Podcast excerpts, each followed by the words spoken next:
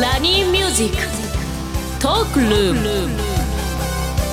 This program is brought to you by 日本能率協会総合研究所リスナーの皆さんおはようございます。大野泰敬です。おはようございます。石井加穂です。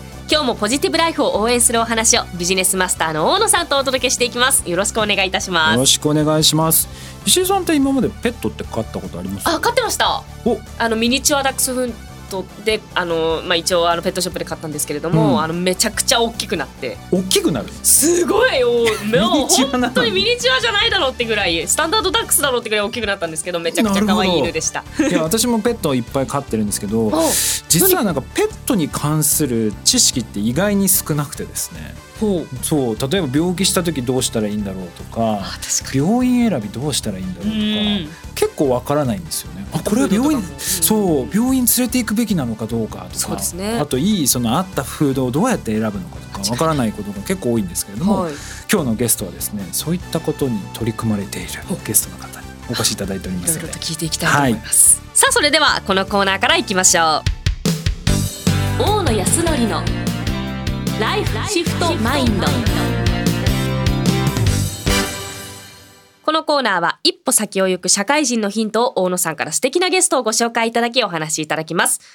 本日は株式会社ペトコト代表取締役 CEO でいらっしゃいます大久保大輔さんにお越しいただいています。よろしくお願いいたします。よろしくお願いいたします。今ですねペトコトさんはペットフードそしてこうオウンドメディアライフメディアですね、えーペットの情報を発信するメディアそして、えー保護お犬猫のマッチングサイト。この3つをですね事業化されている会社さんになります。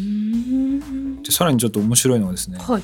なんで起業したのかってところで最初なんか動物を別に好きでもなかったっていう。そうですね。あのずっと犬猫を触るのも怖いぐらい苦手でね、なんか意外ですよね。もともと大好きだったのかとそうそうそう普通なんかそういう感じだと思うんですけどそれどどうしてこのサービスを始めようと思った？んですそうですね。本当にお付き合いしてた彼女がはいトイプードルを飼っていまして、おーで最初はですね、あのその家のまあソファーにいるトイプードルを見て。一旦家に帰ったぐらい苦手だったんですけど、まあ徐々に徐々に触れ合うようになって大好きになるうちに、まあ、ペット産業はまあデジタル化が非常に遅れていることとかはい。うん。あとはあの殺処分問題というその社会問題を大きく感じて起業しました。確かに殺処分問題はね私も心が痛みます、ね、一時期すごく問題になってまあ今徐々に徐々に少なくなってきたとは思うんですけどやっぱりまだ課題がある、まあ、そういったも課題をまあ解決するために起業そうですね。一番最初にやられた事業っていうのはどの事業だったんですか？はメディアですね。おメディアなんですね、はいこれはなんでメディアをやられたんですか？やっぱりあの当時はあのいくつかメディアがあったりしたんですけれどもやっぱり間違った情報とか古い情報がちょっと多かったりもしたので、まあ、正しい情報を飼い主さんに伝えて犬や猫に健康になっていただこうというところで、えー獣医師やトリマーなどの専門家の方が発信するメディアを作ったというのがきっかけですね。へー。えその時ってその専門家の例えばトリマーとか獣医師の方が記事を書くっていうのはあんまりなかったんですか？なかったですね。ええあでも確かにあんまり見たことないかもしれないですね、うん、見ないですようね、んだからでも多分ネットで検索したりツイッターとかで見てそこで書いてることを確かになんか鵜呑みにしちゃいそう。そうですね。しかも書いてる人が結構なんかただ飼ってる人とか。危険危険。危険。そういうのもあったなと思いますね今思えば。確かに最近もなんかそんなのあったな。あなんか食べさそう結局食べさせちゃいけないもの、はい。その動物たちにとっては害のあるようなものとかっていうのをおすすめしちゃったりとかあするとありましたね。だからそういうのがなくなるように、まあ、きっちりちゃんと、まあ、獣医師の方とかトリマーの方にまあ書いてもらうと。そうですね。それをまず、まあ、メディアとしてまず立ち上げられた後をマッチングですか？そうですね。はい、おむすびを始めました。名前が可愛い。ねおむすび。おむすび。これはどういったサービスになるんですか？保護犬猫という、まあ、家がない家族を待っている犬や猫たちたくさんおりまして、はい。まあ、そういった方を保護されている保護団体様とあとは迎えたい方をオンライン上でマッチングをしてで実際にリアルで面談をした後に、まあ、2週間ぐらいトライアルとして家で実際に暮らしていただくと。でその後に、えー譲渡をするようなマッチングビジネスになっています。あ一回おたお試しじゃないですけど暮らす一緒に一日暮らせることができる。そうなんですよ。2週間ほどですねお試しをしてお試し買いをしてから、まあ、本当によかったら譲渡すると。で例えば先住犬とかもともと家にいる犬や猫の相性も悪かったり、ある。はい。本当にある。なのでわかる。まあ、迎えてから、まあ、捨ててしまうよりはまずは暮らしていただいて判断していただくというふうなことをしてますね。あー素晴らしい。あーでもだからそねそこでまた不幸になっちゃったら意味ないですもんね。そうですね。ね。だからそういった分では確実にまあ幸せになれるペットが幸せになれるようなサービスを今作られていると。はいであと今最近はそのペットフードもやられていると。そうですね。あのーまあ私愛犬のコルクというコーギーがいましてはい。今8歳になるんですね。うん。で彼をその生後半年の頃に保護犬として迎えたんですけれども、うん。まあ、ずっと最初はドライフード、まあ、カリカリを食べさせてたんですね、ただまあもし僕が犬だとした時にこれを毎日食べたいのかと。うん。で例えば、もし異物が入っていたとしてもわからない。というところの、まあ、不透明性を感じて、まあ、僕が食べても安心してあげれるご飯を作ろうというところで本当エゴなんですけどコルクにあげたいご飯を作ったっていうのが始まりです。あの正直あの人間のものをあげちゃいけないみたいな勝手な認識だったんですよ。確かにカロリーとかがすごい。野菜とかも野菜いいんだろうけどなんか本当にこれはいいのか分かんないから分かんないからドッグフードあげるみたいなうん。感覚だったんですけど、もうもちろんこれはそういうのも調そうですねべられて、まあ合うはい。まあ、本当に人間と同じような食材、まあ、肉や野菜やそれこそアマニオイルとかごまとかも入ってるんですけど、まあ、それをスチームで加熱をして混ぜ合わせて急速冷凍する。と。はい。美味しい。えこれ人間も食べれるってことですか？食べてます。僕たちもあの販売する前には必ず試食をしてえー。食べてます、試食する？すごいな。ただやっぱりこう手作りであげると手作りご飯だけだと栄養素を保管できないんですね。なのでこの中にはビタミンとかミネラル類がブレンドされているのであのいわば完全食総合栄養食というんですけど、まあ、そういったご飯になっていますなるほどえここに入ってるそういうこう材料とかはどこから調達されてるんですか？基本的には日本の、まあ、食材をメインに使用していましてそれこそさつまいもとかは鹿児島県の、えー農家さんから仕入れてます。でかつあの日本、まあ、人間の食材で言えば捨てられてしまう規格外品の再活用に関してもしてますので、まあ、フードロスにも貢献しているようなご飯になりますね。なんかあの食の力って本当大きいなって感じたことが一個あって私犬飼ってる時にちょっとこう、あの乳がんになっちゃったんですよ私の犬。うんうんうんでちょっとあのこう危ないってなった時にもう最後だからって言ってマグロ食べさせたんですよ。うんそしたらバクバク食べてずっと食べなかったのに そっから2ヶ月生きたんですよ。すごい。結局やっぱり美味しいもやっぱ美の食べ味しいものたいんだな食べたいんですね。本当にそうですねすごいな。エネルギーになるんだなと思って。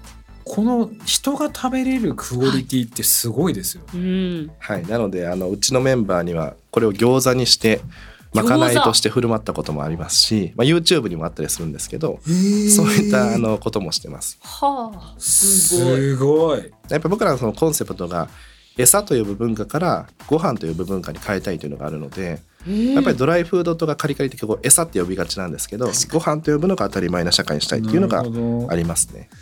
大体今ってそのペット飼ってる方の1ヶ月のそのペットフードご飯代どれくらいかけてるんですかね皆さだいたい6000円から7000円ぐらいと言われてます。ん。なるほど。うんこれって上がってきてるんですかね上がってきてます。これはもう世界的に上がってきてましてやっぱりペットが家族同然になっているので新鮮なご飯を選びたいというお客様が増えていてどんどんこうドライフード自体の値段もペットフード自体の値段も上がってますね。でも安心させられるのが一番ですよね。こう安心してあげられる。そうですねだから私もやっぱりそれなりのペットかあのーゴールデンリトリバーって大型犬をにあの2匹飼ってるのと、はいあとはあの保護猫あを2猫ちゃん匹はい。で合計4匹飼ってるんですけどやっぱりね餌はねちゃんとしたのを買ってますねこ。だわって。うーんなんかやっぱりメーカーさんとかと話を聞いてたらやっぱりちゃんとしたものをやらないとやっぱりこう病気になりがちだって我々もね食生活で毎日食べるものだから、うん。やっぱりちゃんとしたものを食べないとなんか一部に偏りすぎるとおそらく病気になったりする確率っていうのが上がってくると思うのででこうこういうのってなんかいろんな種類があるんですか？ペットフードそうですね。今はあの私たちのご飯は4種類展開してますね。であのビーフとポークとチキンとフィッシュのタンパク質が入ったご飯が4種類ありまして猫ちゃんのご飯も今用意してます。うーん。え賞味期限とかってどんな感じなんですか？冷凍で大体10ヶ月ぐらい。未開封で落ちまして。本当だ。開封後はまあもちろん3日とか4日なんですけどはいしかもねこれパッケージもすごい考えられてるんですよあグラム単位のメモリがついてるんですね。そう多分動物とかの体重に合わせてあげる餌の量を調整できるようになって。そうですね。なるほど。これもあのお客様から声をいただいてすぐに反映したような形ですね。やばいもうなんかペトコトさんの愛を感じますね。ペット愛が。半端ない。最初苦手だったとは本当に思えない。すごい。しかもねこれ餌のところにこうチャックがちゃんとジップロックがついてるから、保存も効くんですそう。ねいやすごいです。ねすごい。ちなみにのその表面にはあの名前も書いてあるんですけどこれ実は名前なんですね。あのうちのメンバーの名前あの愛犬の名前なんですけど。ニコちゃん、はい。ニコくんかな。名前をラベリングしてお届けしている、すごい。可愛いすごい。可愛すぎる。まあでも本当家族ですからね。そうですね。ペットを飼ってる人たちにとっては。でも そうなってくると今そのペットに必要な例えば情報をきちんとお届けするあとは食もあるんですけど個人的にはその医療といいますかそのあたりもかなりあの私はそのまあ育ててる身としても気になるポイントであるんですけどそのあたりはどういう取り組みをされてるんですか？そうですね。あのこれから取り組みをそれこそしていこうと思ってるんですけど、はい。やっぱり、まあ、僕自身もそうなんですが動物病院はかなり待ち時間が長いことも多かったりあとは自由診療なのでその病院のごとの料金が不透明だったりするんですよね。でまたあのうん地域によってはやっぱり適切な医療が受けれないとか、まあ、そういったものもありますのでオンラインとオフラインを組み合わせた動物医療サービスをこれから展開していきたいなと思っていや。めちゃめちゃっていうかそれ初めて知りましたほいやだって結局家の近くの病院に行くじゃないですか。そうですね。そこ以外を知らない。そうですね。一回行ったらそこからあんまり買えないかもしれないです私も。何がいいのかどうかもわからないし、うん。そんな情報がない。そうですね。いやすごい便利。えそれはなんかいつぐらいとかあったりするんですか？ちょっとまだですね。未定は未定なんですけれども、はい。早ければ来年には何かしらアクションしたいなと思ってますあとあのオンラインとかで受けられるああようになってくるっていうのもん。ありがたいですよね。連れてくの結構大変だったりするじゃないですか。大型犬だと特に。特にあと猫ちゃんに関してもやっぱりストレス溜めちゃうのでなかなか外にうん。あの出しづらいような猫ちゃんも多いのでやっぱりオンラインを通した医療というのはこれから求められてくるんじゃないかなと思ってま。す。す。ねなるほど。でこのまあ特にこうビジネスとしてこれから成長してくるのかなと思うのはこのフレッシュペットフードの市場なのかなっていう気がするんですけど国内だけではなく海外も含めて市場が大きくなってきてる。特に中国もそうですしアメリカもそうですし今急激にやはりペットを飼う人たちが増えてるというふうなところがあるのでこれやっぱり海外とかもターゲットにされているんですか？そうですね。やっぱり冷凍というまあめあの商材なのでこう物理の観点はすごく課題はあるんですけれどもやはりあのアジアというところに関してはペット市場の中で最も急成長しているアジアあの県なんですねなのでアジアの中で僕たちとしては販売を加速していきたいなと思ってます。だからそういう意味では先ほどねメディアもとかあとはマッチングとかっていうのはどちらかというとそんなにそこでビジネスをするしていくっていう感じじゃなくどちらかとこのペットフードこのフレッシュペットフードの市場かこの辺りをまあメインとしていくと。でこれ以外もですねいろいろやられててですね。あそうなんですか。今ペット用新幹線の何ですかそれ。JR 東日本と連携してえそういった走行をしてたりだとか。これはな何なんですか？でこれはですねあの、まあ、よくペットを、まあ、新幹線で連れていくとなると、まあ、10キロ以下とかケージの中に入れないといけないと思うんですけそうどなんです。やはりその移動というところに課題は大きいので、まあ、JR 東日本様と連携してですねあの実証実験ではあるんですけれども日本で初めて、えー膝の上にワンちゃんを乗せて、えー上野から軽井沢まで行けるというところをやられましたね。あ大変でしたよ。もうベビーカーに乗せて私移動してた移動してました。そうだから本当ペットは本当に家族になってきてるのでその家族をサポートするサービスを次々手掛けられてるので多分また来年になってるとまた新しいのがどんどん出てくると思うので本当です今後ね注目していきたいなと思ってます。はい。大久保さん今日はありがとうございました、はい、ありがとうございました。